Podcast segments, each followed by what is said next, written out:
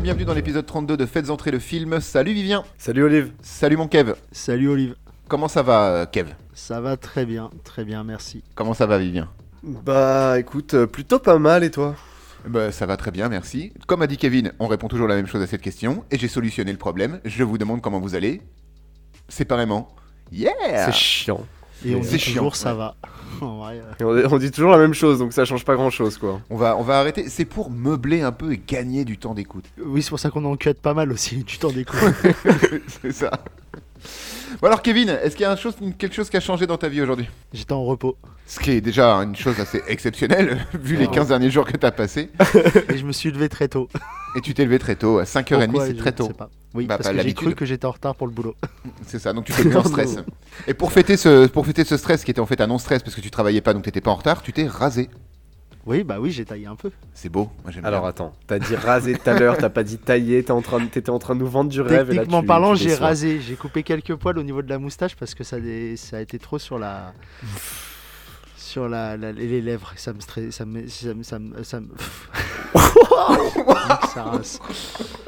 J'aimais pas. Voilà, facile. Ça te stressait. Ça me stresse, Le mot truc, était truc, pas t'aimais.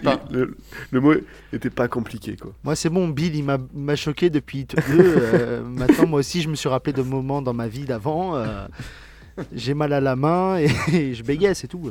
En grave. parlant de beg, aujourd'hui on va parler d'un film. Eh ben écoute, on a une intro, tout va bien. Il s'est pas, ra- il s'est il s'est taillé. euh, donc euh, Casse-toi, taille-toi. Salut Il avait pas d'énergie. il y avait rien. Il avait salut. C'est- c'est- Super. Eh bien, on va rentrer dans le, dans le vif du sujet, du coup, euh, avec euh, le pitch du film. Vivien, s'il te plaît, de quel film allons-nous parler aujourd'hui? Aujourd'hui, la vie plutôt banale de notre beg préféré va basculer dans le merveilleux monde des Jolly Bullet Time où une confrérie d'assassins se donne au fil du destin sous les ordres douteux d'un Morgan Freeman encore et toujours vieux. Bienvenue dans Wanted. Et tu nous l'as fait en prose. Bah, bien sûr, Ah oui, c'est la, Bah bien sûr. la base. La- non, c'est vrai, bravo, bravo. Eh oui, tout à fait. euh, Wan- Wanted. Encore un super film. Donc, Attends. euh, oui. Ah, oh, oh, oh. Oh. Le film n'est pas super, mais il est très très bien. Ok, d'accord. Il est pas super. Je suis d'accord avec toi.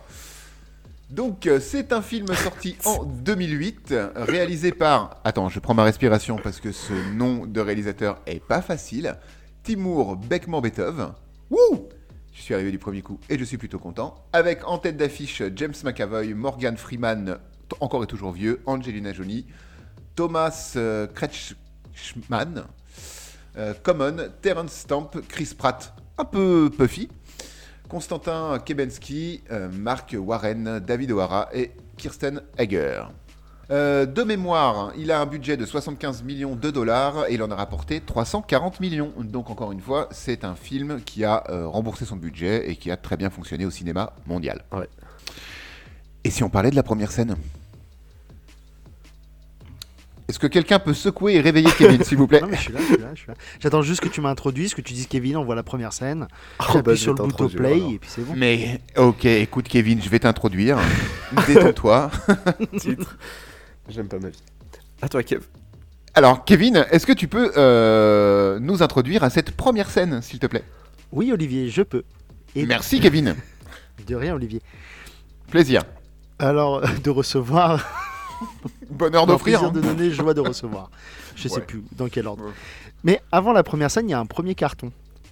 Et ce premier carton est important, parce que sinon tu ne comprends rien au film. Ah bah clairement.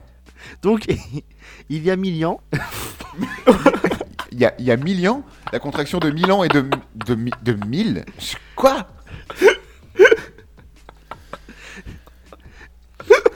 Je sens qu'on va encore passer une heure et demie très enrichissante tous les trois. Ça va être formidable. Allez champion, Attends, mais est-ce que je sens que je vais refaire l'erreur et ça va me poursuivre toute ma vie si tu veux, je te, je- tu veux, je te ventriloquiste. Je te double sur cette phrase. Donc, il y a, Il y a mille ans, mille ans, un clan de tisseurs forma une société secrète d'assassins. Ils effectuaient en silence des exécutions pour restaurer l'ordre dans un monde proche du chaos. Ils prirent le nom de confrérie. Et après, on a six semaines plus tôt. Alors, six semaines plus tôt par rapport à quoi? On sait pas. bah, par rapport Mais- à mille ans, donc on est avant. C'est très étrange. Oui, mais c'est écrit comme ça, ça commence comme ça. Et donc, il y a- on arrive dans un petit bureau euh, d'entreprise open space. Il y a l'air d'avoir une petite fête d'anniversaire pour Janice. Pas celle de Friends. Ah non, pour sinon elle a bien mangé. Hein. Elles n'ont pas les mêmes cheveux. C'est ça, exactement, il n'y a que ça qui change. Oui. Et euh, on a une voix off. Donc la voix du héros de, James McAvoy. Qui nous raconte un peu sa vie moisie, euh, son boulot euh, où il est euh, comptable, enfin manager comptable de je sais plus trop quoi, que Janice elle lui casse les couilles, que sa copine elle le trompe avec son meilleur ami sur une table Ikea qu'il a pas acheté cher. Ça c'est important de le préciser. Et qui se nomme Wesley Gibson. Il, tape, son nom sur internet, bah il n'y a rien du tout. Parce que ça doit quelqu'un qui est. C'était avant Facebook peut-être aussi. Ça aide, hein Ouais. 2009, Et- Facebook n'existait pas, c'est bien connu. Et oui, il y a eu une vie avant Facebook. Et il nous explique que son père il s'est cassé euh, enfin quand il avait 7 jours. Il s'est cassé au bout d'une semaine, quoi. Salopard. Il a été acheter des clopes et il n'est jamais revenu. C'est ça. Mais voilà, fin de cette première scène. Et on en apprend déjà beaucoup, je trouve, sur cette première scène. Euh, Enfin, en tout cas, sur le personnage principal, il est implanté tel que loser. Éternel loser et Ouais. gros angoissé. C'est vraiment euh, ce qui va le définir dans, dans cette première scène. C'est très bien résumé. Ah, mais Avec ça, un- on va su- on suit un shonen en vrai. Ah oui, tout à fait. On va voir l'évolution, l'évolution du héros euh, qui est vraiment part de zéro, hein, parce que c'est vraiment, euh, même dans son attitude physique, euh, on va voir des, changements en fait dans son comportement que- physique et même moral. Euh, tout, va basculer à un moment dans le film. Et mais en tout cas, voilà, on est introduit à ce personnage de manière très concrète rapidement avec un tour de son entourage proche qui n'est pas un entourage spécialement important pour le, développement du film derrière mais euh, voilà on est tout de suite confronté au personnage principal Si je peux me permettre, euh, tout, le, tout le long du film, en fait, on va repérer plein de, on va dire, d'inspirations cinématographiques. Peut-être euh, c'est nous qui les trouvons, peut-être que c'est le réalisateur ou le scénariste, mais par exemple, cette première scène, euh, soit c'est dans ma tête, soit elle est très inspirée de Fight Club. Ah mais complètement. Ne serait-ce que dans le look même de, de Visuellement, McAvoy, oui, tu, complètement. tu re- tu retrouves beaucoup de- d'Edward Norton en fait. Euh, le petit blouson bleu, euh, un peu cintré mais trop grand pour lui. Le, le fait de travailler dans un open space et de n'être personne euh, au, Bah, milieu de, au ouais, milieu de tout ça. Et le mec qui subit Et sa la vie voix off. plutôt que. euh, Rien que le fait d'avoir la voix off et d'expliquer sa vie de merde, et juste il s'en fout, quoi, sa vie de merde. Voilà, comme, comme a dit Kevin, en fait, il subit sa vie. Il nous est présenté comme ça. Juste après cette première scène, euh, on a une deuxième, euh, deuxième scène, puis après il y en aura une troisième, puis une quatrième, je, je sais. Et j'aimerais bien que ce soit du coup Vivien qui nous en parle, qui nous en parle un peu. Ouais, bien sûr. va, elle va élargir le spectre du film et nous confronter un peu euh, à la réalité que va nous proposer le film. La suite, en fait, tout simplement, ça, ça transitionne avec donc le père de, j'ai oublié son nom, de James McAvoy. Son père, donc qui, qui semble être un businessman un peu, euh, qui va voir une personne tout en haut d'un immeuble. euh, parler de trucs bizarres, euh, si, j'étais là pour te tuer, tu serais déjà mort. Enfin bref, on comprend que c'est un, des assassins de la guilde. Et il, va essayer de faire reconnaître une, une balle qu'il a trouvée. La personne va se faire tuer. Lui va nous faire une matrix en s'appuyant sur un mur d'ascenseur et en traversant une fenêtre pour sauter sur le toit d'en face. Ah, il court Euh, dans un long, il, court tout au long d'un couloir. hein. C'est juste précise pour que ce soit juste Ouais. pour gagner en visibilité pour, pour les auditeurs. Ouais, il court, le, court, le- il le long prend, d'un voilà, son élan le plus possible pour sauter d'un immeuble vers un autre immeuble, euh, qui est très très très loin par contre. Vraiment, euh, il, Très il y a bien peut-être 15 mètres qui séparent les deux immeubles. Peut-être même plus. hein. Peut-être On- même on- plus. Imaginez-vous vraiment Matrix, quoi. hein. Bah, Euh, New tout York. ça en, C'est à New York, oui. Tout ça en, slow motion. euh, il va sortir ses flingues, tirer pendant qu'il est dans les airs et se rattraper euh, au dernier moment à l'étage d'en dessous, puis tuer le dernier des assassins qui se trouvait sur le toit. Recevoir un appel, enfin prendre un des appels euh, qu'il y a sur les cadavres des assassins. On apprend l'existence du personnage de Cross, qui est donc un peu celui, qui a commandité son meurtre. Et Cross qui a attiré volontairement euh, ce personnage, ce businessman, en haut de cette tour pour lui mettre un headshot d'à peu près euh, 30 km de distance. À la louche, oui. Et là, on a un petit euh, sens inverse du bullet time, enfin, genre la, comme si la balle traverse son crâne et ensuite ça revient en arrière pour nous expliquer d'où vient la balle. Et elle vient vraiment de, de très très loin. Puis voilà, on apprend l'existence de Cross, qui est donc aussi un assassin, et que dans ce monde, apparemment, tout le monde est assassin et fait des trucs bizarres. Et ça sera le premier antagoniste du film? Euh, oui. Ouais, c'est, il va nous être présenté ensuite comme l'antagoniste, en fait, le, vraiment le méchant. Le Mais, alors pour le coup, moi j'ai bien aimé euh, la scène tu sais, de... du réenregistrement de la balle, on va dire. Tu sais, le fait Du Ouais. le- Ah, du rembobinement. C'est ça, la, la, la, la scène repasse à Ouais. l'envers en fait. euh. Et celle-là, je la trouve vraiment cool. Mais il y a un truc, euh, enfin, je sais qu'il faut laisser les lois de la physique un peu, euh, un peu de côté pour ce film. Ah, tu les mets dans ta poche, puis tu t'assois dessus longtemps. Ouais. Ouais, mais après, il le dit, Morgan, il dit euh, Si on t'avait jamais dit qu'une balle tirait droit, elle tirerait comment? Bah, droit, Morgan. Bah, droit, euh, hein. Ça, c'est une autre histoire. en fait.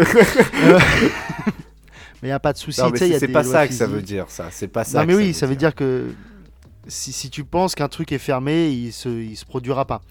Mais il y a un truc, euh, donc c'est dans cette scène où il court là dans, dans le, euh, dans le couloir, tellement il court vite, les gens qui ont des piles de papier à côté d'eux, les papiers ils s'envolent. On est d'accord? Sauf que les papiers peuvent pas s'envoler avant que tu passes devant. Bah, si tu vas à la vitesse de la lumière, tu rattrapes tes propres photons. Ouais, mais il va pas à la Du vitesse de la lumière. Du coup, ça pourrait, mais là, non, ça peut pas. Ouais, donc euh, moi c'est, je fais mon connard tatillon, mais ça m'a fait chier. Oui, et je pense que, je pense que ce- le, le fait que bon, les feuilles s'envolent avant, etc., ça sert juste à rendre la scène plus impressionnante. Ouais, Mais mais, je pas- m'en fous. Et, et puis, eh, eh, de toute façon, le film est incohérent. Euh, Enfin, ils nous introduisent, à- le film nous introduit avec euh, cette deuxième scène à son univers et ses propres règles. Et peut-être que dans cet univers-là, le papier s'envole avant même que le vent n'arrive. Peut-être. C'était beau, ça. Moi, j'aime bien. Bah, c'était pas si beau que ça. Mais... euh, Non, non, c'était pas fou. Hein, c'était pas fou. hein. J'ai- une plume plus acerbe. T'es bon. pas Baudelaire, quoi. Ah, c'est pas aussi beau que nos nouveaux chibi, ça c'est sûr. Ah, tu veux qu'on en, tu veux Oh. qu'on en parle tout de suite? Bah, tant qu'il y a parlé de, de choses belles, on peut en C'est parler. vrai, c'est vrai. Bah, en fait, c'est pas à nous d'en parler. Simplement, ils sont là aujourd'hui. Euh, autant que ce soit les, les gens peut-être qui nous en parlent. On aimerait bien voir peut-être. Vous l'avez remarqué, euh, l'infographie de l'entièreté de la chaîne euh, a changé pour cette deuxième saison et rechangera sûrement pour la saison 3, ce qui nous permet de travailler avec différents artistes chaque année. C'est plutôt chouette. Et donc, n'hésitez pas à nous laisser des commentaires sur bah, le nouveau design de, de la chaîne, de nos personnages, de, de nos chibis. Et, et voilà. Euh, un grand merci à bien. Nathan qui a été là pour la première saison. Et un énorme merci à Greg qui va être énorme là pour la merci à deuxième Greg saison. qui est là pour la deuxième. Fin de cet aparté. Maintenant, on retourne sur Wanted. Choisis Et pile où tu me dis ça, il y a Chris Pratt qui est en train de s'envoyer en l'air sur une table Ikea, toi, sur, de- sur mon écran. Je fais, ah bah, on y retourne, alors parfait. Enfin, Chris Pratt, Stifler, j'arrive pas à identifier. Moi. Alors c'est vrai que tout à fait, pour ceux qui connaissent American Pie, dans ce film, Chris Pratt ressemble une fois sur deux euh, à Stifler de American Pie. Ça dépend comment il est filmé, le sens du vent. Encore une fois, le vent revient, c'est étonnant. Euh, L'axe, la lumière, je sais pas, mais c'est vrai qu'une fois sur deux, euh, ce n'est plus Chris Pratt le Puffy, mais euh, Stifler le con. C'est épatant. Époustouflant.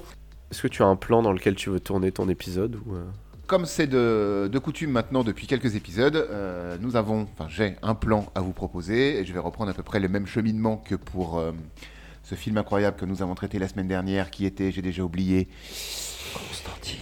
Constantine. Voilà. C'était merci hier, beaucoup. hein. Chut, chut, chut. C'était hier. C'est Parce que pour les autres, c'était peut-être la semaine dernière, mais nous, c'était hier. hein.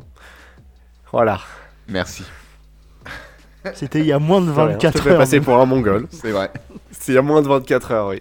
Donc j'aimerais que qu'on passe en revue euh, les, les personnages. Personnages principaux, hein, euh, pas, pas tous évidemment, en commençant, en commençant, en Par développant peut-être un peu plus euh, de quoi, ah, de quoi? Par le boucher. Par le non, non, non, on va faire dans, dans l'ordre d'apparition, dans l'ordre de, je sais pas moi, de, de charisme ou de, de, de paye, peut-être, j'en sais rien. Le non, mais on peut reparler. Le boucher, d'accord. Donc, on peut développer un peu plus le personnage de James McAvoy, euh, parce que comme on en a, comme on l'a vu dans la première scène, euh, il est, hum, il est très introverti, il subit sa vie. Mais euh, peut-être que Kev, tu veux en dire un peu plus et nous développer un peu plus le personnage, que, enfin, ce qui va devenir au fil du film, à minima. Ok, donc James, c'est un, un loser. Avec un grand L pour le coup. Et c'est quelqu'un qui, d'après ce qu'on ce qu'il nous explique, subit énormément de crises d'angoisse. Et donc Depuis, il est, depuis sa euh, naissance, hein, enfin depuis, depuis sa naissance, donc il est sous médicaments. Et on va apprendre au- que, que il n'a pas vraiment de crise d'angoisse en fait. C'est juste son rythme cardiaque qui augmente à 400 battements minute, ce qui est beaucoup. Ça, ça- ça commence à faire euh, pas mal. Je- Ouais, oui. ouais. Ça commence à boum boum boum. Et donc, pendant euh, son rythme cardiaque, sa vision euh, devient un peu plus floue, euh, enfin, de ce qu'on en voit, parce que je trouve que ça, c'est plutôt bien fait dans le film. La première scène, enfin, la deuxième, la première scène où lui, il est présent sur un gunfight, où il va, sa vision va pas se troubler, mais il va se concentrer sur des points précis. Le fait qu'il se sent pas bien, je trouve qu'elle est, que pour le coup, c'est bien mis en image.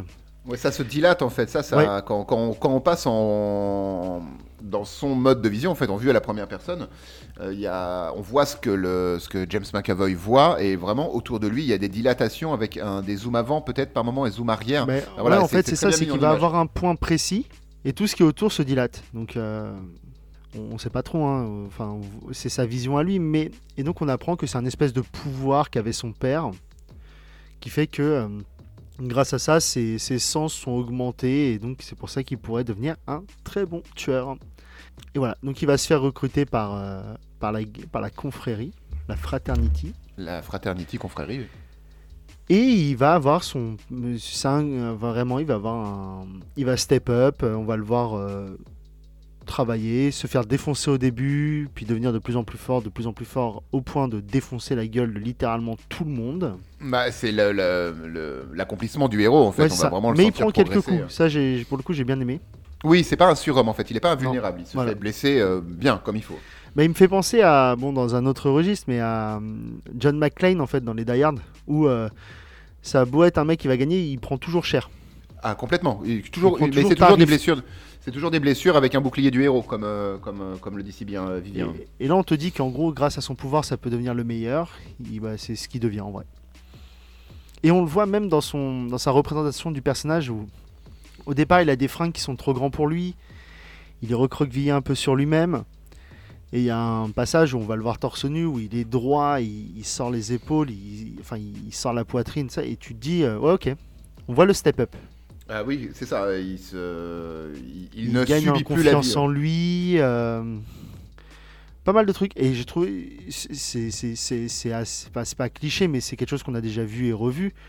Mais il, voilà, il sort pas des codes. euh, C'est plutôt bien fait. On accompagne le, le héros sans problème. Ok, superbe. T'as as, vraiment tout dit. C'est impeccable. Vivien, t'as des choses à ajouter peut-être par rapport à la description du personnage, à minima Bah non, pas, pas grand chose. J'écoutais pas. Bah, c'est, c'est- il l'a bien présenté. Qu'est-ce que tu veux que je. Qu'est-ce que tu me. Bah rien, je t'in- je t'invite Tu à développer si t'as des choses. T'as adoré ce film premier degré. bien parce que le mec, j'ai ah, j'ai cru que vient vraiment, il allait dire Mais qu'est-ce que tu m'emmerdes avec tes questions Skicanim, Pourquoi tu me fais chier là Non, non, non, oui, non, bien sûr, il est très. C'est, c'est exactement ça. Euh, bah écoute, super, c'est bien. Donc ça veut dire que Kevin a bien travaillé. C'est bien, Je te- Kevin. Je te On mets la note applaudit morale. Kevin. Je te mets la note morale de 18 sur 20. Merci. Je te, je te donne une image. Oh yeah Eh Une ben, euh, eh ben, en parlant d'image, Vivien, si toi aussi tu veux ton image ou ton bon point, euh, est-ce que tu veux parler un petit peu d'Angelina Jol- Jolie, pardon, euh, qui campe le rôle de Fox? Angelina Jolie, donc, ça va être l'assassin qui est complètement. euh, je sais pas sous quelle drogue, mais du début à la fin, elle a le sourire aux lèvres, qu'elle doive tuer des gens, être joyeuse, être triste et se suicider, parce que oui, elle va finir par se suicider. Bah, elle a toujours un sourire, elle n'a pas d'autre expression faciale que ce sourire. Et elle est définie par le fait que ce soit bah, l'assassine badass, la meuf badass. euh, c'est tout quoi. C'est personne d'autre en fait, on sait rien sur elle. Enfin si, on va juste avoir une histoire sur elle. euh, c'est que quand elle était petite, son père s'est fait assassiner, elle s'est fait marquer à vie par l'assassin, et elle a appris plus tard que cet assassin aurait dû être tué par la confrérie, mais que quelqu'un a hésité. euh, et du coup, depuis, elle n'hésite plus. C'est ça, c'est ça. Et c'est la seule chose qu'on aura sur son background en fait. C'est juste ça qu'elle a subi, euh, bah, ce que tu as dit en fait, hein, elle a été traumatisée par un, par un assassin.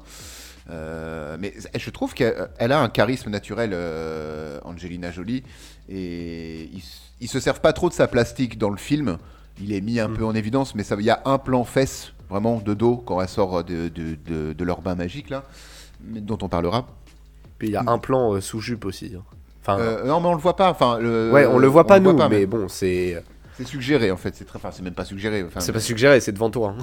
enfin, c'est devant James McAvoy en fait, oui tout à fait. Ouais. Parce que bon, elle parle pas beaucoup, mais elle fait énormément de cascades. Bah, je pense pas qu'elle ait fait elle-même, mais. Non, je pense pas non plus, mais ça c'est c'est peut-être un détail pour vous, mais pour elle ça veut dire beaucoup, je ne sais pas. Donc entre autres personnages après principaux qu'on va retrouver un peu comme un antagoniste, euh, Morgan Freeman dans le rôle de Sloan, qui est le, le patron, grosso modo, de cette, euh, de cette euh, confrérie, fraternité, appelez-la comme vous voulez. C'est lui qui chapeaute un peu tout- toute l'organisation.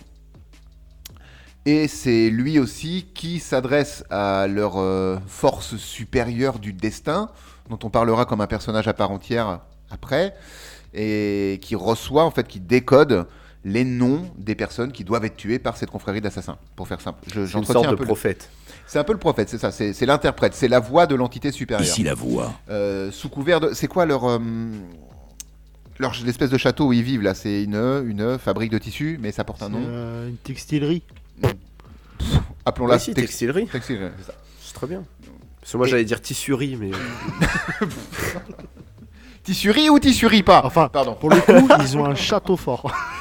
Et c'est- le, le décor Un est château superbe. fort en plein centre de Brooklyn. Ouais, alors ce décor n'existe pas euh, du tout euh, dans Brooklyn. ça a été, euh, ça n'a pas du tout été tourné là-bas. Mais, mais très joli en tout cas. C'est vrai que le, ça va comme cadre de travail, il y a pire. Bon après l'intérieur est un peu poisseux quand même. Tu sens que bah, c'est une- c'est un truc industriel un petit peu. C'est- T'as l'impression que c'est des clochards qui. C'est c'est ça. un peu, ouais, c'est un peu. ouais. Comme dans John Wick. En vrai, euh, les égouts pour les clochards de John Wick, et puis là, c'est un château pour les clochards de Wanted. Exactement, euh, exactement. Mais avec un joli château fort euh, communiste en briques rouges. C'est c'est- ce qui est plutôt sympa, un cadre plutôt cool. Qui est le même qu'en Moravie. Et C'est vrai, c'est vrai qu'ils vont C'est avoir vrai. la vie. ouais. C'est pas la Sokovie, hein. Ça, c'est dans Ah non. Avenger 2. Ça c'est, oui, Mais euh, c'est en Moravie, qui est un pays fictif, j'imagine. je suppose. Qui veut parler de cross? Alors, c'est ce- la crosse. Quand tu as une arme, c'est là où tu la tiens. Non, non, Et pas celle-là, celle, euh, euh, celle, celle, euh, sur le sport américain. Là, Le hockey Le hockey. Ah, mais non, hockey la crosse. ou le lacrosse. Pour le coup, il y, a un- il y a un sport qui s'appelle la crosse. Ouais, moi j'ai découvert avec American Pie. Ouais, moi aussi. Voilà. Sinon, il y a le cross aussi, c'est quand on court. Parlez-moi de cross. Motocross. Motocross. Ah ouais, motocross. Allez, Vivien, lance-toi. Ok. Je sais pas si ça c'était capté par mon micro, mais je me suis vraiment lancé avec ma chaise du coup. Oh, on a qu'on l'a- Oui, on a entendu. Ah, D'accord, juste ça fait pas rire. Non, non. Ok. Euh, Cross, joué par Thomas Kretschmann, euh, Wow. qui est en réalité le réel père de Wesley, joué par euh, James McAvoy. Euh, Spoiler Donc, le spoiler, l'assassin en fait du faux père de James McAvoy est le père de James McAvoy. Et en fait, ce qui il nous est présenté pendant le- les deux premières parties du film comme le grand méchant. Sauf que euh, à la troisième partie du film, en fait, on apprend que tout ça n'est que mensonge monté par euh, le vieux Morgan Freeman. Et qu'en fait, Cross, c'est le gentil qui veut rétablir le réel équilibre du destin. C'est ça, qui a quitté la confrérie en fait. hein, Et qui a quitté la euh, confrérie pour former son, son truc euh, Son- individuel, en fait. Son club de 1. Bah non, parce qu'au début, il a des assassins quand même. Il, a- il y a le vieux, il y a les assassins. euh. Il y a Anthony Hopkins du pauvre. Euh, oui, oui, un peu, c'est vrai. Même si j'aime beaucoup cet acteur, en vrai. Mais euh, il m'a fait penser à Anthony Hopkins dans ce film. Mais en pauvre, du coup. En version un peu cheap. Et c'est ça, hein, donc on apprend que c'est le père de que c'est le père de James McAvoy, qu'il a quitté la confrérie et qu'il a décidé d'enrayer la confrérie et de la faire disparaître, tout en protégeant son fils, parce qu'il a bien compris que la confrérie, pour pouvoir tuer Cross, qui était un petit peu l'élite de l'élite de l'élite au sein de cette, de cette confrérie, puisqu'il n'a jamais raté sa cible, et il a fait des trucs de fou, et je tire à 15 km, et je tire à ce contresens du vent, ce qui fait s'envoler des feuilles, blablabla, bla, bla, bla, il fait plein de trucs. Il ne pouvait en avoir qu'un à la hauteur, et c'est donc son descendant, son fils, et c'est ce que la confrérie. Et s'il peut en rester qu'un, c'est un Highlander. MacLeod. Il restera un qu'un. MacLeod, un MacLeod en français. Un MacLeod. MacLeod. C'est pas là où on met les données sur les téléphones? Un Cléode? Si, c'est ça, c'est exactement ça. J'ai tout mis sur le Cléode, pas de problème. J'ai vraiment mis longtemps avant de comprendre. C'est pas, Vous c'est êtes pas, nuls. c'est pas grave. C'est pas ouf. Kevin, tu voulais parler du boucher Depuis le début, là, je te sens, euh, je te Ouais, sens tu sais frétillant avec pourquoi je voulais parler de lui? Vas-y, en fait, dis-moi. T'aimes bien l'acteur. Et tu sais pas prononcer son nom. Non, je m'en fous. Mais euh, en vrai, c'est parce qu'il m'a fait penser à un acteur qui joue dans Bloodsport et qui est le Oh, oui. copain de Jean-Claude Van Damme. Oui, oui, euh, l'américain, je crois. Ouais, euh, il est et c'est le ouais. seul truc. Pourquoi j'ai. Ce boucher, je l'ai identifié comme étant le copain de Jean-Claude Van Damme. Mais c'est tout. En vrai, il- sinon, il a pas d'intérêt. Il joue avec des couteaux. il- Parce que les couteaux, ça s'enraye jamais. Bah, dans, le, dans, le cadre, dans le cadre de la confrérie, ils ont tous des, ps- des pseudos, hein, on va dire, et il y en a plusieurs qui vont être là pour former, euh, pour former Wesley Gibson, donc euh, James, euh, James McAvoy. Il y a le boucher, le réparateur, l'exterminateur et l'armurier. Et chacun à leur manière, ils vont bon tataner en fait. hein. L'apprentissage de la vie de James McAvoy commence par une droite. C'est vrai.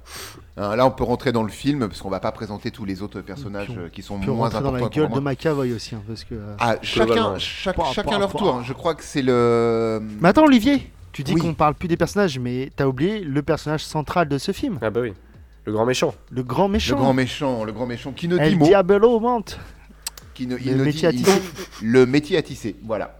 Et c'est à Alors- partir de là, moi, que moi le film m'a perdu, hein, vraiment. Euh, quand, quand on me dit dans le film, nous on reçoit nos ordres d'un métier à tisser, ce n'est rien d'autre qu'un métier à tisser, un vieux métier à tisser, un très beau métier à tisser qui a sa propre salle en haut du château à lui tout seul, mais ça reste un objet inanimé en bois. Puis un métier, à- eh, puis une salle de bâtard. Hein.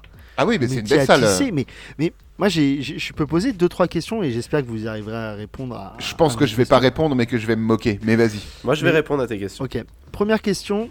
On est d'accord que ça a été fait en Europe, ce métier à tisser? Oui. Parce qu'il y a mille Véridique. ans, euh, il y avait personne aux États-Unis à part les Amérindiens, et puis je suis pas sûr qu'ils avaient un métier à tisser comme ça.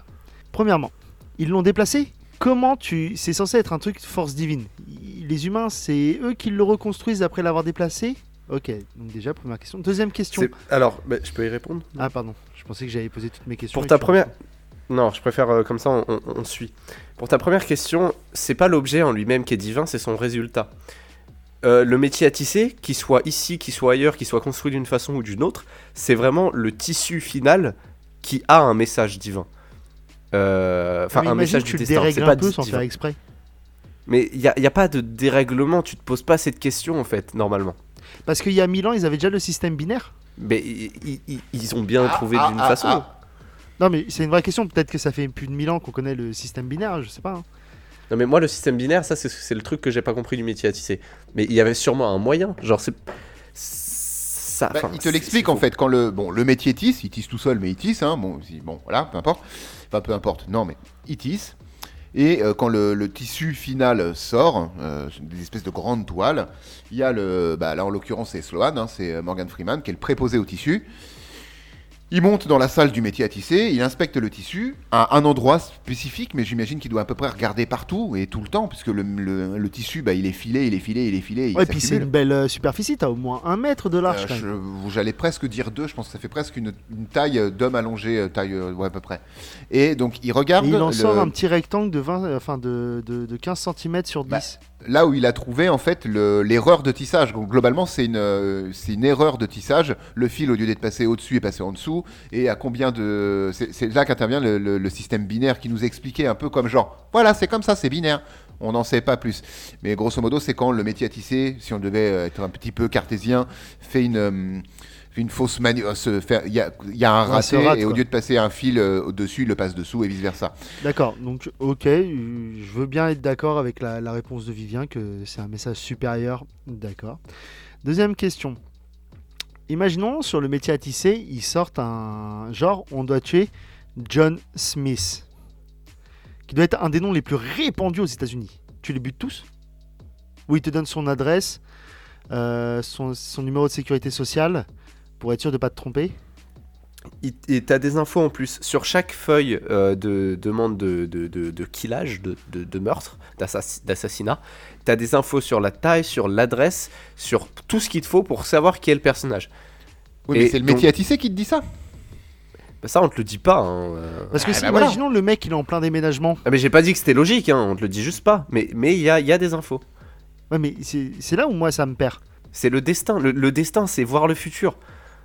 Ouais, Tu vois ce que je veux dire Donc il n'y a, pas de question à se poser, tu Mais- vois. Bah, bah si en vrai, parce que euh, l'histoire du tisser, moi c'est là où ça me perd. Il aurait pu recevoir ces messages de diverses euh, façons, mais c'est là où je trouve ça dommage parce que quand il regarde, enfin la première fois qu'on est introduit à ça, il y aurait des deux trois euh, personnes qui sont tout le temps en train de travailler dessus. Tu sais, qui sont toujours avec une loupe, nan, je dirais ok, c'est carré, ça bosse bien, pas de Je suis d'accord. Ça d'accord. bien. Il a pas de problème, ça fait plaisir. Mais là, c'est le mec il dit Regarde, tu vois, ça c'est la première fois que tu rentreras dans cette salle. C'est le métier à tisser qui nous donne nos missions. Là, tu fais Ah bon? Ouais, regarde. On va regarder ce carré là. Ah, ça me Mais donne oui, ça. Tiens, Mais c'est mais c'est ça le truc. Ouais, mais non. C'est ça le meilleur, c'est que vous avez pas compris ça. Le, le truc, le principe de la base. Mais non, non, le principe de base. Non, le principe de base, c'est que ça ne veut. En fait, le- truc ne veut rien dire. C'est une croyance. C'est en fait ce qu'il faut comprendre, c'est que par le fait que c'est un tisser que personne ne regarde tout le temps et que c'est complètement hasardeux et que c'est c'est c'est n'importe quoi. En fait, c'est juste la confrérie qui croit ça comme une religion. Ils voient, ils voient ce qui semble être écrit un nom, ils l'interprètent comme un nom, et ils se disent, euh, bah du coup ça c'est un nom, et ce type-là faut l'assassiner. Mais qui te dit que en fait le métier à tisser c'est pas juste un métier à tisser, et que ce qu'ils interprètent comme des noms c'est juste des erreurs. Et c'est ça tout le, la subtilité du film. C'est qu'en en fait, il y a peut-être pas du tout de destin en jeu. C'est peut-être juste un film à la Matrix où les gens s'envolent dans les, dans les airs en sautant. Tu vois ce que je veux dire? C'est ça mais toute Matrix, la subtilité du truc. Oui, non, Matrix c'est profond. Euh, mais le truc c'est que ce qu'il faut comprendre de ce film, et que c'est là où je pense que vous êtes passé à côté, c'est que vous croyez au fait qu'il y ait du destin dans ce film. Parce que, vous, parce que vous montre des choses paranormales et vous vous dites, bah un truc de plus, ok. Mais moi, Wanted, je le vois comme un film où justement il n'y a pas de destin. Et ce qu'ils interprètent comme des noms à ass- assassiner sont en fait juste les erreurs d'une machine qui est un peu vieille.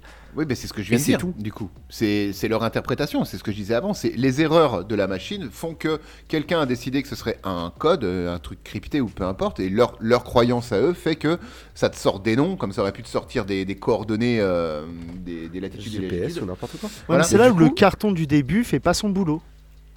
Et je Mais pense que le carton du début n'était pas là Parce avant les projections test. tu vois. Il te parle d'ordre et en gros de chaos.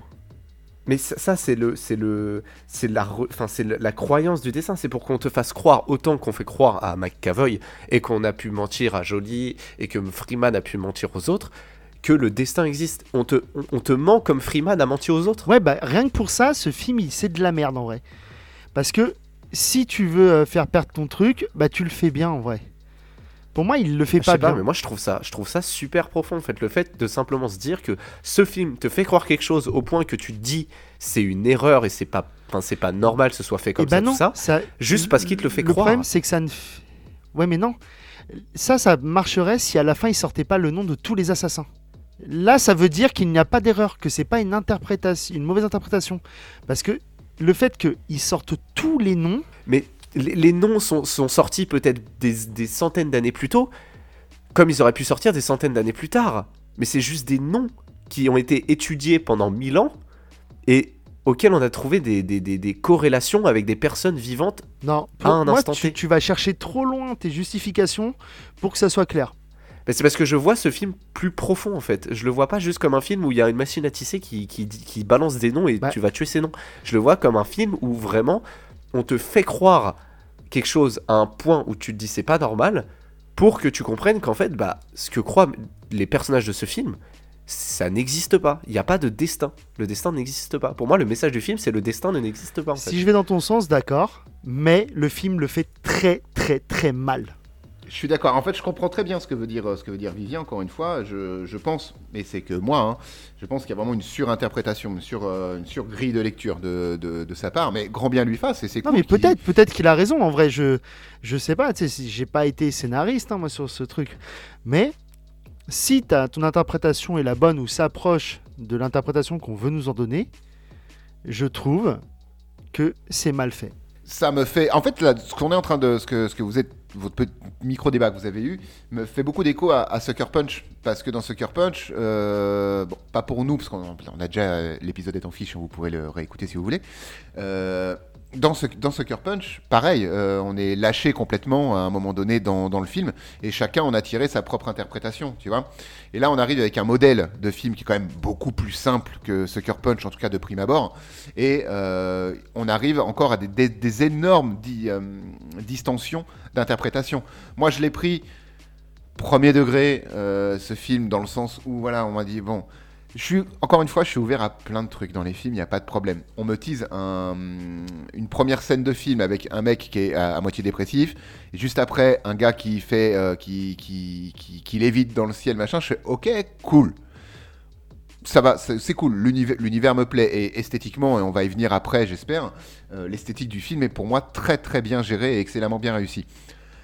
Mais le coup du métier à tisser, mon cerveau il a fait attends des branches et trop tard en fait. À ce moment-là ça m'a perdu et je l'ai regardé, je l'ai vu plusieurs fois ce film. Je l'ai vu ciné et j'ai dû le revoir 4-5 fois depuis sa sortie. Et à chaque fois, ça me fait le même effet. Pourtant, je sais, hein, je sais déjà que euh, il y a cette histoire de, de métier à tisser. Mon cerveau, il arrive à l'occulter plus pour se concentrer sur les images, l'esthétique et le message que veulent véhiculer ces images. Mais dans le fond, vraiment dans le, dans le fond, le traitement de l'antagoniste, je fais ah, c'est vrai que c'est quand même un métier à tisser. Et mes épaules, ils s'effondrent en fait à chaque fois. Mais c'est mon trouve- interprétation. Je trouve, que c'est le, je trouve que c'est le truc génial en fait que le métier à tisser soit. Ça, c'est dans, c'est- ça, en plus, dans ce sens-là, du coup, le métier tisser en tant qu'antagoniste vraiment du film, ça rejoint une longue série de, bah, de chefs-d'œuvre et aussi de moins chefs-d'œuvre où justement les antagonistes sont les objets inanimés, les sont des, des- C'était mieux fait dans en Ami- fait. c'était mieux fait dans Amityville. Dans Amityville, c'est la maison qui est l'antagoniste et c'est la maison qui en veut à l'intégrité des personnes qui y vivent. Mais tu le comprends en fait facilement. Je sais pas si je suis peut-être parti trop loin avec Amityville, mais j'aime bien ce film. Et, c'est un objet inanimé, tu vois, et qui au final est vivant. euh, bref, il est hanté. Et ben, là, là, pour moi, encore une fois, et pour Kevin, je pense, sans trop vouloir parler en son nom, ça reste un métier à tisser. Bah oui, mais c'est aussi comme ça que je, le vois dans un certain sens. D'un côté du film, du coup, on peut le voir comme le grand méchant du destin, tout ça, tout ça, mais du côté où j'ai expliqué mon, mon point de vue sur ce film juste avant, bah c'est juste un métier à tisser. Enfin, il n'y a rien de choquant, c'est un métier à tisser, et les gens ont une religion autour, bah ok. Non, mais en vrai, ton interprétation, je suis d'accord parce que c'est. En fait, le personnage de Fox, enfin d'Angelina Jolie, représente ce truc d'endo- d'endoctrinement. Le fait que euh, son père ait été assassiné par un assassin et qu'on lui dise, ouais, six semaines avant, il y avait un mec qui devait le tuer, mais qui le.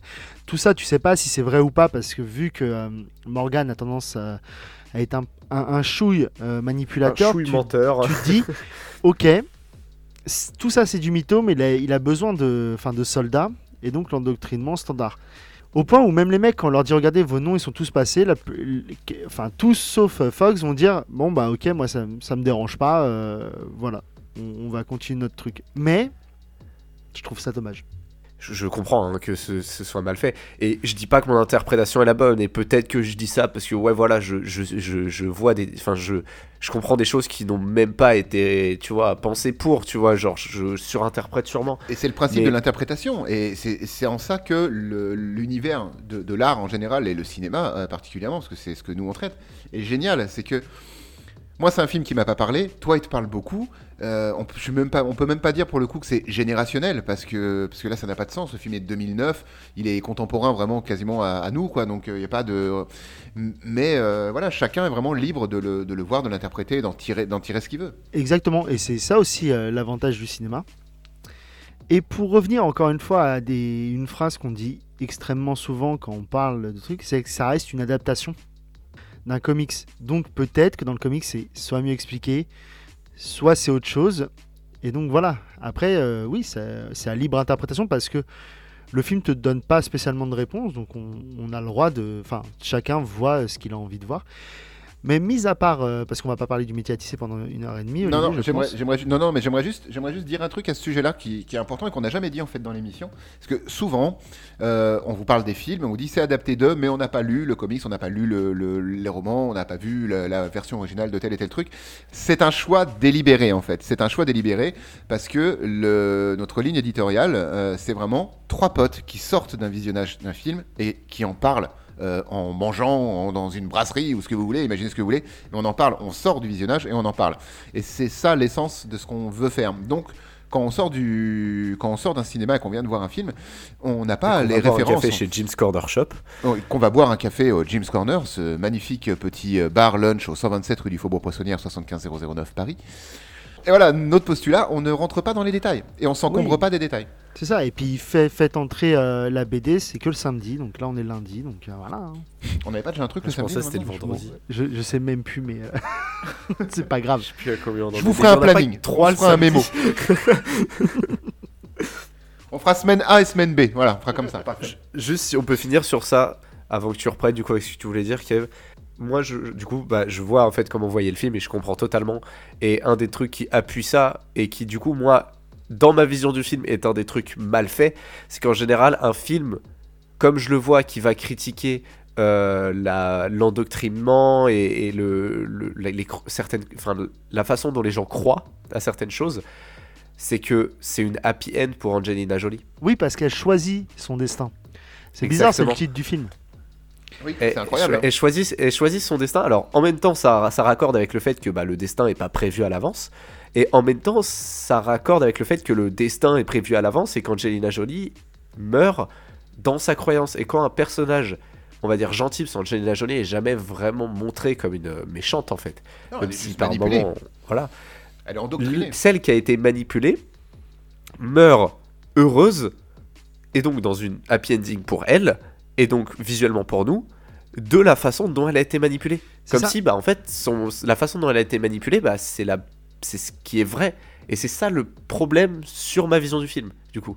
C'est la mort d'Angelina C'est Jolie. ça, parce que elle a été endoctrinée donc depuis sa, sa- son enfance et elle meurt endoctrinée en vrai.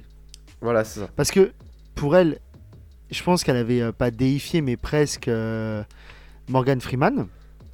Et en faisant ça, elle sort de Morgan Freeman, mais elle reste avec les, les valeurs de la confrérie. Voilà, parce qu'elle bute les. Enfin, pour vous recontextualiser la scène, James McAvoy est au centre d'une euh, d'une bibliothèque et tout autour de lui en rond, il y a euh, enfin il y a, il y a- il y a masse d'assassins, dont Angelina Jolie. Il y a Morgan Freeman qui passe et qui dit qu'en gros tous leurs noms sont sortis du métier à tisser et que euh, ils devraient tous se suicider s'ils devaient respecter euh, le code de la confrérie. Tout le enfin la plupart des, enfin ouais, 90% des assassins disent bah non, bah on s'en bat les couilles en vrai. Et Angelina Jolie euh, fait un sourire, tire avec leur, euh, leur façon boomerang là. Ça va buter tout le monde. Sur la balle, il y aura écrit goodbye. Ça, j'ai pas compris. Mais et donc, C'est juste du style, ça. ouais, pour le coup, mais je trouve que ça n'apporte pas grand, rien. Non. Donc ça tue tout le monde. Enfin, ça commence à tuer euh, tout le monde en cercle. Elle lance son flingue à James, mais exprès pas dans ses mains pour qu'il ne puisse pas arrêter la balle en tirant. Et Ouais, il va falloir parler de ça. et en gros, à la fin, elle sourit et c'est la balle, enfin la balle qu'elle avait tirée lui rentre dans la tête. Donc elle a tué tous ceux qui étaient sur la liste des gens à mourir, plus elle parce qu'elle était aussi sur la liste. Donc vraiment, elle reste endoctrinée à la confrérie. Elle est plus sous, on va dire, euh, le joug de Morgan de Sloan, mais elle reste sous le joug de, De la de confrérie. de la- de et la je trouve ça dommage qu'elle s'extirpe pas de sa condition Ouais. de, de deux personnages euh, endoctrinés. Juste pour ceux qui ont peut-être du mal à un peu se figurer la scène, euh, faut se dire on est dans un film où quelqu'un peut tirer sur une autre balle pour l'arrêter parce que bah voilà, ils vont un peu, euh, il, est, il est trop rapide, et où tu peux euh, curve les balles. Je sais pas comment on dit en français, mais euh, Tu, donnes tu leur donnes un effet. Tu, tu leur donnes voilà, un effet. ça, tu donnes un et- effet et les balles du coup elles tournent autour des objets quoi. Alors, on est dans ce genre d'univers là, donc vraiment Matrix à fond, c'est le même univers Et c'est pareil, il y a un putain de fort raccord sur ça. Encore une fois, pour contextualiser, quand il, euh, donc, euh, il donne de l'effet à la balle, il tire en donnant de l'effet. Par exemple, pour lui donner un effet, enfin, comment dire, de gauche vers la droite, ils vont tirer euh, de la droite vers la gauche. Je sais pas si c'est bien expliqué, mais en gros, voilà, pour qu'elle fasse un mouvement de sortie du canon et qu'ensuite elle revienne à sa position plus ou moins initiale. Et la première fois que, que James euh, réussit, et ben, il fait le contraire. Dans tout le film, ils vont faire le geste que je viens de vous décrire. Et James McAvoy, la première fois où il ne doit pas tirer sur Angelina Jolie, je crois, Ouais, c'est ça. et ben lui il fait le contraire. En fait, il va de donc euh, il fait de on va dire une connerie de gauche droite, sauf que sa balle devrait faire euh, droite gauche, alors qu'elle fait gauche droite. Et c'est dommage parce que et là, tu- je suis d'accord que la physique, on l'a baisé, il n'y a pas de problème.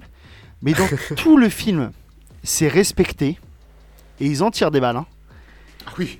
Et celle-là, il respecte pas. Et je trouve ça ultra dommage. Alors je pense que c'est un fort accord. Je me demande même si c'est pas euh, une, une, euh, le plan sur Angelina Jolie qui serait inversé euh, pour être accord au fait que la cible, on la voit toujours à droite du cochon. Ah peut-être. hein. peut-être que dans C'est- ce oui, plan-là, c'est ce que, c'est ce que je euh, pensais aussi inversé. l'explication de Kevin. Je pense que c'est une image qui a été retournée ou un truc Mais- comme ça. et- C'est enfin c'est pas dommage. grand chose, mais je trouve ça dommage. surtout si, comme tu le dis, il respecte tout le temps, oui, c'est Oui, c'est con. bah- S'il le respecte à chaque fois, c'est que c'est une règle en fait. qui- Voilà. qui- qui- qui- Mais c'est dommage. Mais euh, on va on. Je sais pas, Olivier, c'est quoi ton plan déjà Bah, je te l'ai pas exposé donc. euh, Ah oui, c'est Donc on a beaucoup, on a beaucoup digressé. C'était ceci dit très très intéressant. J'ai beaucoup aimé le, le- ferme ta gueule. On n'a pas dit ça. non mais je me permets. J'ai- J'aimerais qu'on parle d'un d'un gros pavé et euh, je pense que ça va être vraiment le, le- le- un, des, un des piliers un peu de, de, tous les, de tout ce qui reste d'épisodes. C'est le, le visuel. Parce que autant le film, j'aime pas son, son fond, j'aime pas trop, euh, j'aime pas trop ce qu'il raconte et le métier à tisser m'a achevé, mais on va pas revenir dessus. Mais autant le visuel, que ce soit, enfin essentiellement les scènes d'action, les bullet time, enfin tout ce qui va donner de, de la matière en fait à, à créer un univers et à le rendre, à le rendre concret au cinéma est euh, diablement efficace. Et c'est très très esthétisé à plein d'endroits tout le temps. Là, je prends un endroit, par exemple, moi qui. dès le début du film, on l'a, quand, quand Kevin vous expliquait cette seconde scène où euh, le tueur prend de l'élan, traverse un couloir, euh, fait voler les feuilles dans le mauvais sens et saute d'un d'un immeuble à l'autre. Il va traverser l'immeuble, euh, il va traverser son immeuble et traverser la fenêtre, qui est une grande baie vitrée, de l'immeuble d'où il vient. Et on va avoir un plan face cam à l'extérieur de, à l'extérieur de l'immeuble. Et lui va arriver droit sur nous, péter la vitre. Et la vitre va se, se briser autour de lui au ralenti. Et ça, pour vous donner la sensation que j'ai, ou ce que ça me rappelle, c'est un peu l'explosion circulaire hein, qu'on va retrouver dans beaucoup de. ben, même dans la trilogie Matrix. Quand, quand l'hélicoptère rentre en- dans Matrix 1, quand il rentre de plein fouet dans un immeuble full vert, il y a une dilatation euh, pré-explosion et c'est une tout, tout est dilaté en forme de cercle. Et ben là, on va retrouver exactement cette, cette espèce de symétrie autour du corps et du visage de, hum, du protagoniste, avec plein de morceaux de verre. Et c'est quelque chose qu'on va retrouver tout au long du film. Les, les bains de cire, ils ont des bains réparateurs qui les, qui les soignent des petites blessures légères du quotidien, c'est-à-dire euh, des coups de poing américains dans la gueule, des coupures parce qu'on s'entraîne, on se fait mal, on se fait piquer. Euh, on les met dans des bains et ça va mieux. Bref, pourquoi pas, c'est pas, on s'en fout. Et ça ressemble vraiment à de la cire, c'est-à-dire que quand il y a des plans au-dessus des, des- des protagonistes qui sont dans leur bain, ils sont entièrement figés dans leur bain et leur visage est recouvert d'une grosse euh, couche de cire blanche. Et dès Ouais, qu'ils se, ça. dès qu'ils se réveillent, toute la cire craquelle et c'est pareil, elle craquelle de façon euh, symétrique. Est-ce qu'elle craquelle rock on t'aime, bisous, euh, lien de sa, de, de sa chaîne en fiche. Oh, je suis trop fort. Ah, je m'aime Ah, c'est génial Oh, on rigole Donc vous, euh, les garçons, qu'est-ce que vous avez pensé de l'univers visuel du film? Visuellement, alors au niveau des effets euh, spéciaux euh, d'action surtout, c'est énormément inspiré de Matrix. Euh, ça, il n'y a pas de doute. hein. C'est- C'est parfois même, t'as l'impression du copier-coller. Euh, mais ça reste inspiré, ça reste sur une histoire euh, très différente, donc ça va. Euh, J'aime beaucoup, même si je trouve que, bah, forcément, hein, c'est 2008, donc ça a un peu vieilli. Alors que les effets de Matrix eux, étaient quand même de 2003 pour les derniers, et eux n'ont pas tant vieilli que ça. Je trouve que là, ça a un peu trop vieilli par rapport bah, à la date de sortie du film, mais bon, pas même budget, pas même public, tout ça, c'est normal. Euh, J'aime beaucoup en fait, c'est que du coup, dans, dans les effets visuels d'action, euh, on a vraiment un travail. Et d'ailleurs, tu parlais de la scène, du coup, là où il traverse la fenêtre, mais en fait, c'est c'est toute un- une illusion d'optique parce que on le voit courir comme s'il arrivait de, de devant, mais en fait, il arrive de derrière parce que c'est une réflexion. Enfin, C'est super, c'est super. Il y a c'est une que des vraie- effets. vraie, il y a une vraie réflexion autour, de, autour des effets visuels et de la, la- la cohérence en fait. Quand je parlais de cercle et de, de, de cette dilatation, même quand ils vont utiliser leur, leur pouvoir de vision, ou Ouais. cette espèce- enfin, quand, quand leur, euh, quand leur cœur s'emballe et qu'ils montent à 400 pulsations minutes, euh, donc on a la, leur- la dilatation de leur vision et on est encore sur quelque chose qui est très euh, circulaire. Et je pense que le cercle est quelque chose de récurrent dans beaucoup des effets visuels qu'on va retrouver dans, dans ce film. Bah, la balle et les- le, le fait que les balles se tournent, tout ce qui est. euh, en fait, tous les. Tout est les, cyclique. euh, les courbes, toutes Oui. les courbes sont, sont récurrentes.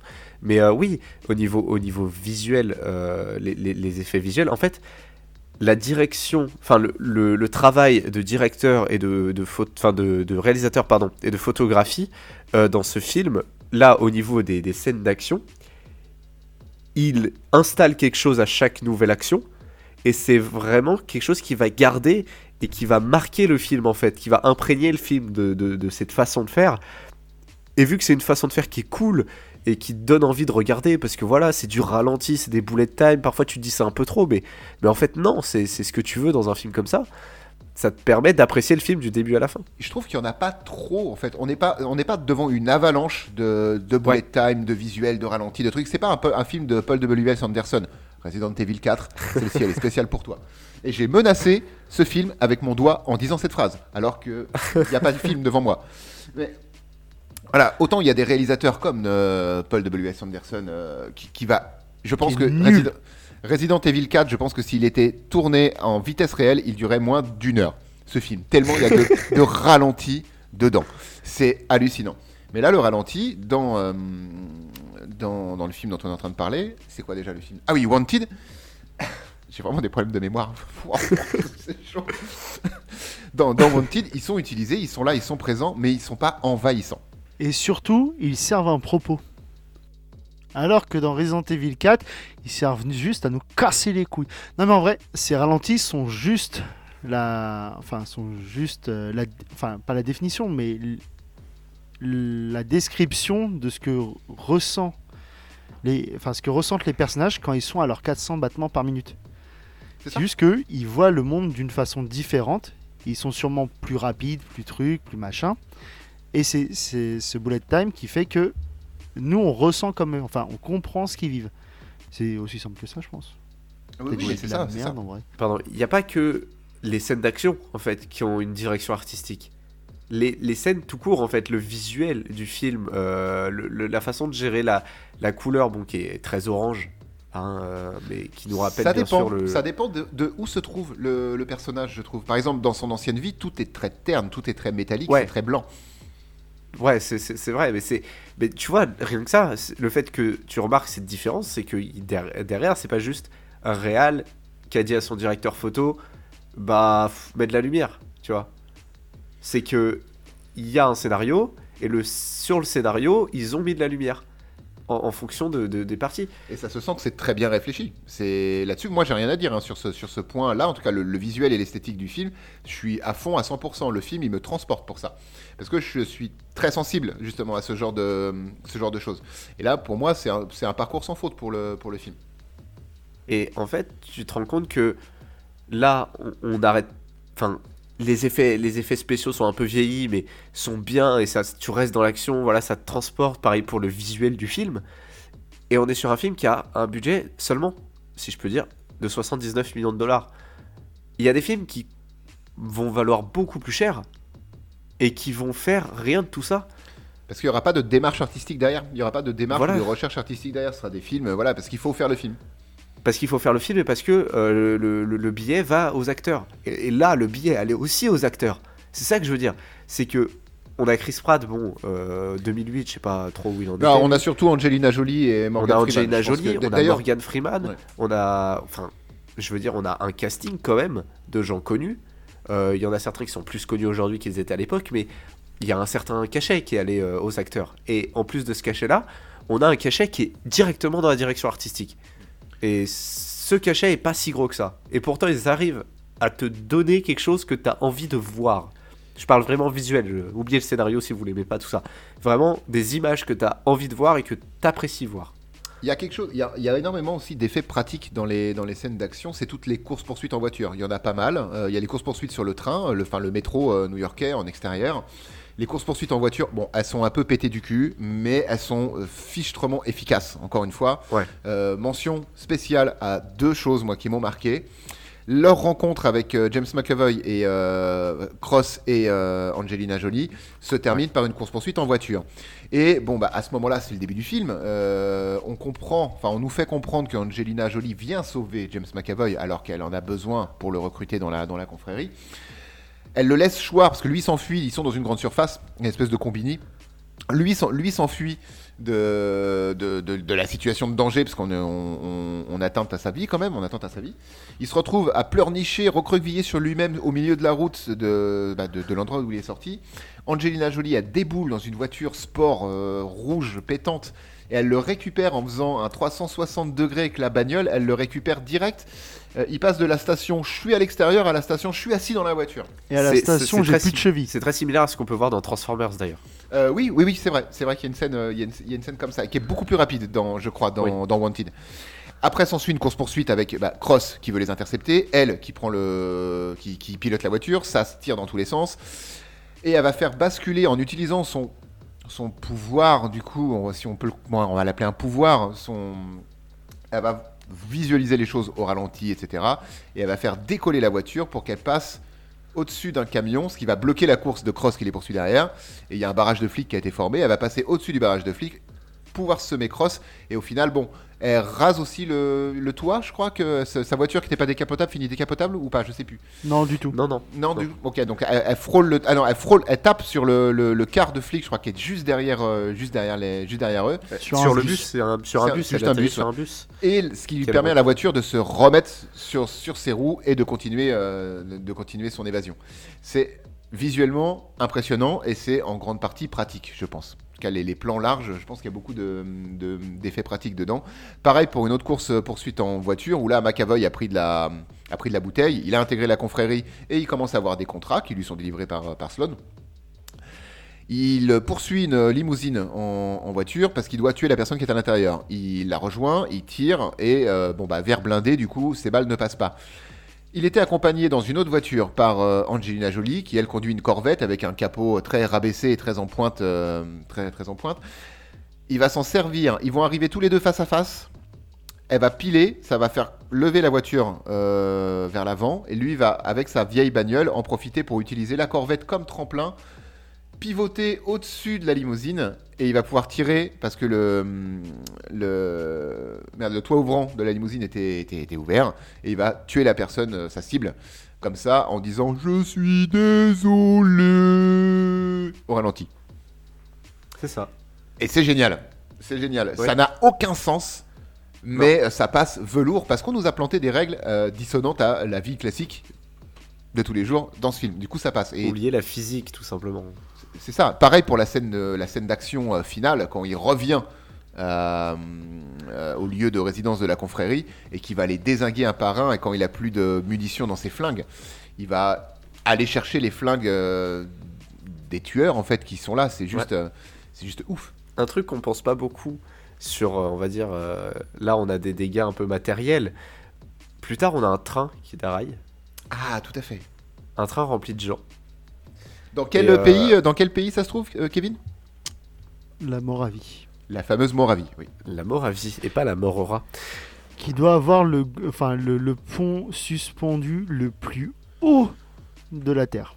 Ah, mais c'est l'Eu- c'est l'Europe de l'Est. hein. Tu, tu peux pas comprendre. C'est l'Europe de l'Est. Et euh, en effet, de, de- de ce pont, en fait, le train va rempli de, de gens innocents va va s'écrouler et sûrement euh, Innocent, faire on des- sait pas. Peut-être que leur nom était sorti dans le métier à tisser de Moravie. peut-être.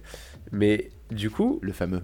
le, le fait que là, ces gens meurent, ça me fait penser à quelque chose que Angelina Jolie, croyante du coup du, du film, dit.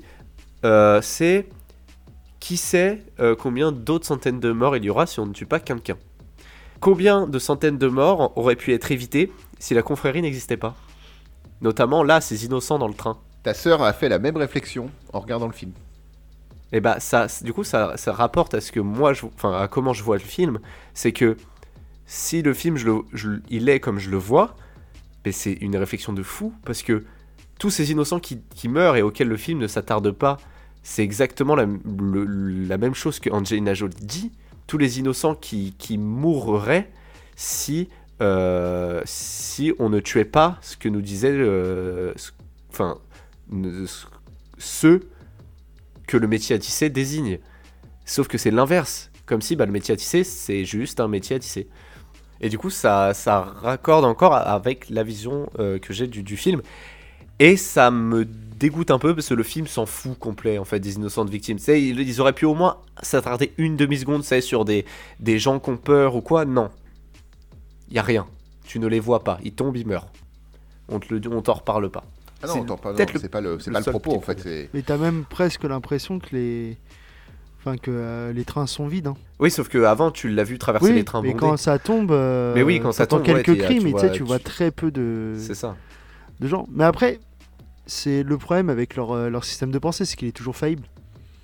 Parce que si Sloan était déjà mort, ces 300-là ne seraient, seraient toujours en vie.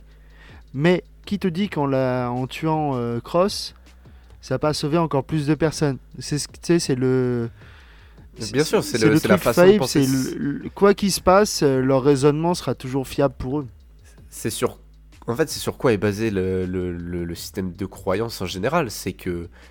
Bah, tu le sauras jamais en fait, parce qu'il se passe toujours un truc et il se passera jamais aucun des deux, des deux possibilités, que ce soit dans Wanted ou dans la vie réelle. Donc tu sais jamais en fait ce qui arrive et tu peux croire ce que tu veux à partir de là. C'est exactement ça. Est-ce que vous avez d'autres choses à rajouter sur tous les effets visuels du film, et entre autres les scènes d'action qui sont à la fois spectaculaires et, et super efficaces? Sur les effets visuels du film, non, j'aurais rien à rajouter. Non. Non, moi, vous avez tout dit. Ce que j'aimerais ajouter, c'est que, ok, on n'aime pas le film, ok, on aime le film, euh, n'importe comment on le lit, il y a des problèmes, notamment sur cette scène du train où Angelina Jolie bah, disparaît avec les wagons qui tombent dans le vide et réapparaît une fois que le dernier wagon est tombé tout au fond du vide et réapparaît en dehors du wagon. En gros, elle, bah, elle est accrochée à la montagne parce qu'il faut bien comprendre que voilà, le pont suspendu est entre deux énormes falaises et, et- et- elle réapparaît dans le train ou il n'y a pas un plan où on la voit elle réapparaît, accrochée à en, la en montagne fait, et elle réapparaît euh, de en dehors du train vers l'intérieur du train. Mm.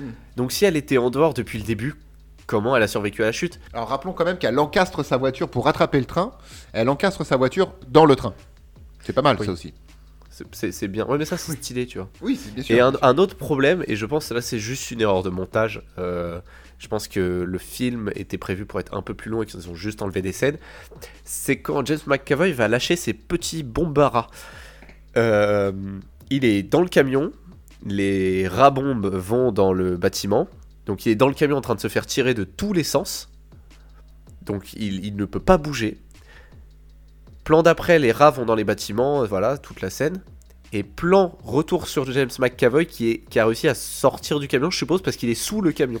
Ouais, et tu le vois en fait euh, quand il est dans le, camion. Tu vois qu'il cherche à activer. il, a, du mal à activer l'ouverture du camion Ben en fait qui, va euh, laisser s'échapper tous les rats qu'il a équipés de, petits pains de C4. Et euh, je pense que tu as raison, il, il doit manquer une scène où il passe par la trappe de sortie de secours du camion pour se cacher dessous. Et en effet, c'est pas un vrai faux raccord, mais coup, voilà, on nous le montre en pas, et euh, mais voilà, c'est un peu, c'est un peu confus. Mais voilà, sinon c'est le seul truc euh, que... C'est des trucs comme ça, pour le coup, c'est vraiment des défauts qui m'ont frappé. C'est pas un métier ça à t'a- tisser, Ça t'a mais frappé fort des- ou Bah j'ai un bleu. T'as un bleu, bah, ok. Tiens, vous la connaissez celle-ci C'est un schtroumpf, il se promène de la forêt, il trébuche sur une racine, il fait Ah merde, je me suis fait un bleu.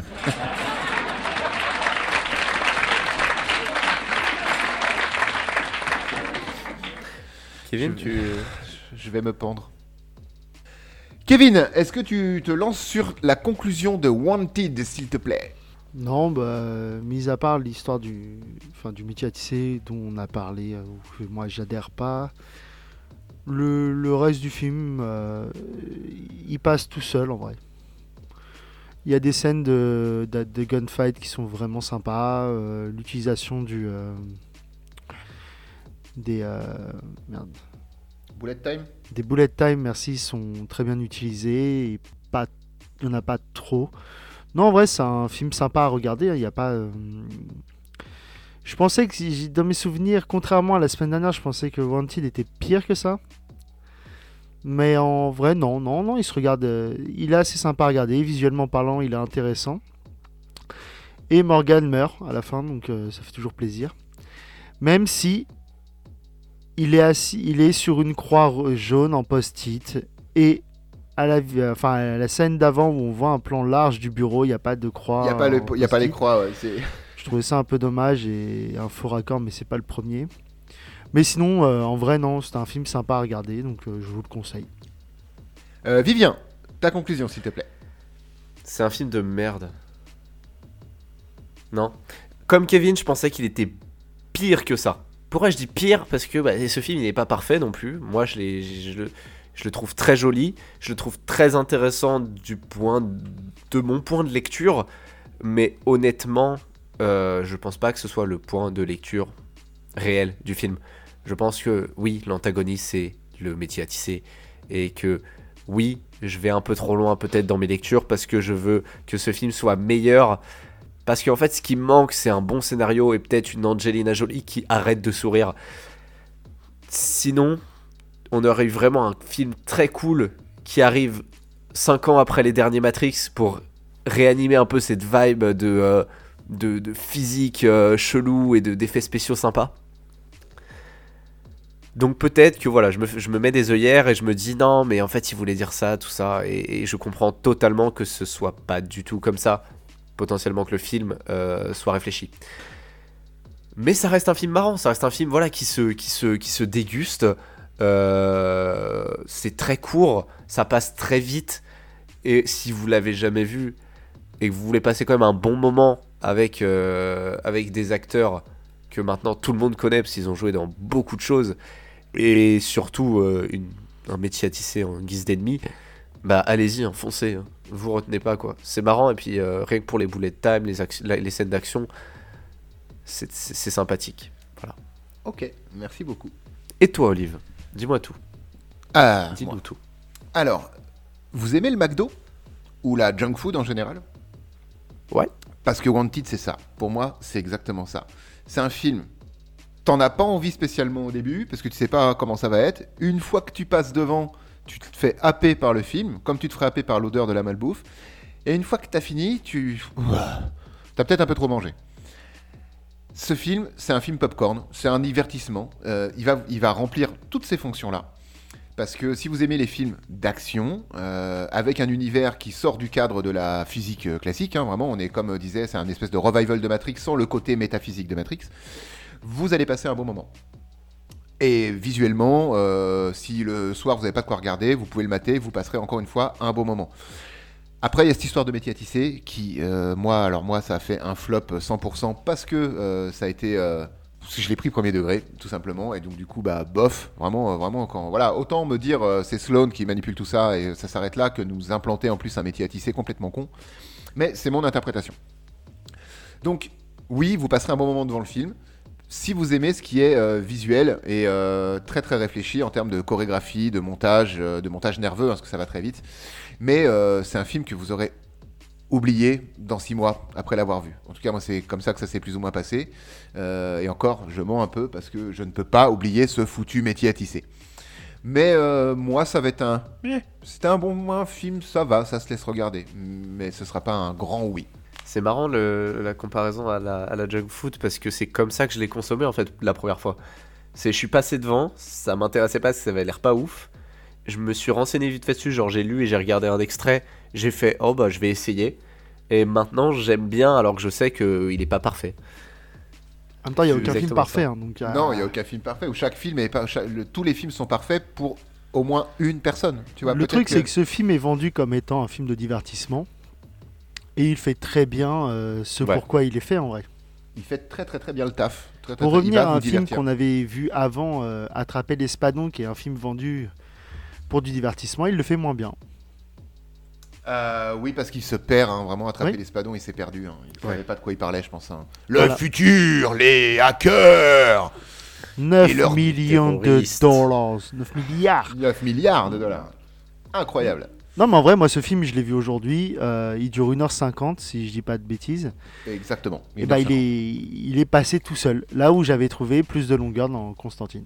Constantine, euh, qui est bah, plus, plus détente. Enfin, ouais, il prend plus son temps, Constantine, pour rien, mais il prend plus son temps. Et euh, Opération Espadon, enfin, attraper l'espadon, il cabotine. Tu sais pas ce qu'il fait, mais Ouais. lui non plus, je pense qu'il sait surtout, t'as le, un truc typique des années 2000 dans, dans, dans ce film qu'on n'en a pas parlé, mais c'est assez drôle, c'est le step-up du héros, où euh, t'as de la musique, euh, Et tu le vois échouer, échouer, échouer, échouer, jusqu'à un moment où il réussit. Et c'est un truc vraiment où t'en as ça dans, tous les films de, enfin, de ces années-là. Et euh, PS, moi j'ai bien aimé la musique et, et toute l'ambiance sonore, ça m'a rappelé mes années euh, lycée, donc c'était cool. Oui, oui, l'ambiance sonore, bah, elle colle parfaitement au film en fait. Elle est, elle est très bien réfléchie et ça passe, ça passe velours aussi. C'est tout pour nous pour Wanted. La semaine prochaine, euh, je passe déjà la main euh, pour la- l'animation parce que c'est c'est Kevin qui reprend, si je me trompe pas. Kevin, c'est toi le, le préposé au calendrier. Est-ce que tu confirmes? Je confirme. Bien, mais c'est quand même à moi de choisir un film. Je confirme. Et là, tu stresses. Non, Mais je stresse non. pas parce que au pire je le fais pas. Bon, pas les couilles. Au pire, je vous emmerde, quoi. Non, Donc, c'est pas vrai, c'est pas vrai. La semaine prochaine, pour l'épisode 33 de Faites entrer le film, nous allons parler de 28 jours plus tard. Ok. Voilà. Moi, je suis très content de, de revoir ce film. Peut-être que je vais être déçu, parce que ça fait longtemps que je l'ai pas vu. Moi j'ai à Killian Murphy, donc je peux pas être déçu. Ben voilà, c'est ça. Killian Murphy, tu l'appelles. Euh, oui. Bah oui. Vraiment, c'est quoi. Tu veux l'appeler comment? Cillian. Ouais, enfin, le mec qui a pas le droit de vieillir depuis 28 jours plus tard, quoi. Le mec qui joue dans Peaky Blinders. Lui-même. Ouais, Cillian, quoi. Ouais, mais 28 jours plus tard, c'est cool. Passez une très bonne semaine. Mais pas trop. Et, mais pas trop, mais bien quand même, hein, euh, que du bonheur. Merci à tous. Conclusion claquée. Conclusion claquée, hein, c'est normal. Pensez à vous abonner, à partager, à liker, euh, parce que c'est cool et ça Et fait à plaisir. commenter. Et à commenter, bien sûr, évidemment. Merci à tous, à la Merci semaine à prochaine. tous, des bisous. Des bisous. Bisous, Salut. À la salut. semaine prochaine.